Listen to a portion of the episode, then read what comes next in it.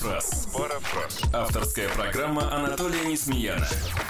Коротко, по существу. Это новогодний подарок от власти. Путин подписал закон, который обязывает россиян эвакуироваться из зоны ЧС по первому требованию властей. Тем, кто нарушит предписание, будет грозить штраф до 30 тысяч рублей.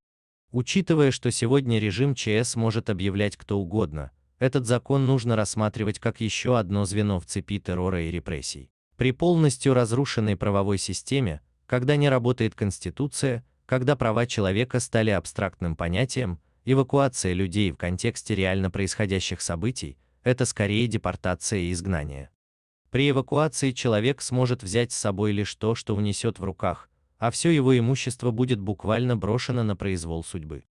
Гарантий, конечно, никто не даст за исключением уже введенного в действие нового ГОСТа о массовых захоронениях в мирное время.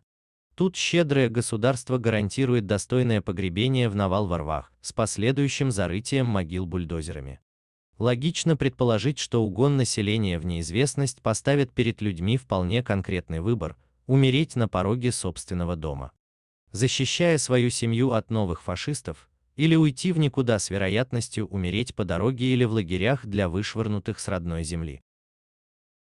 Парафраз. Парафраз. Авторская программа Анатолия Несмеяна.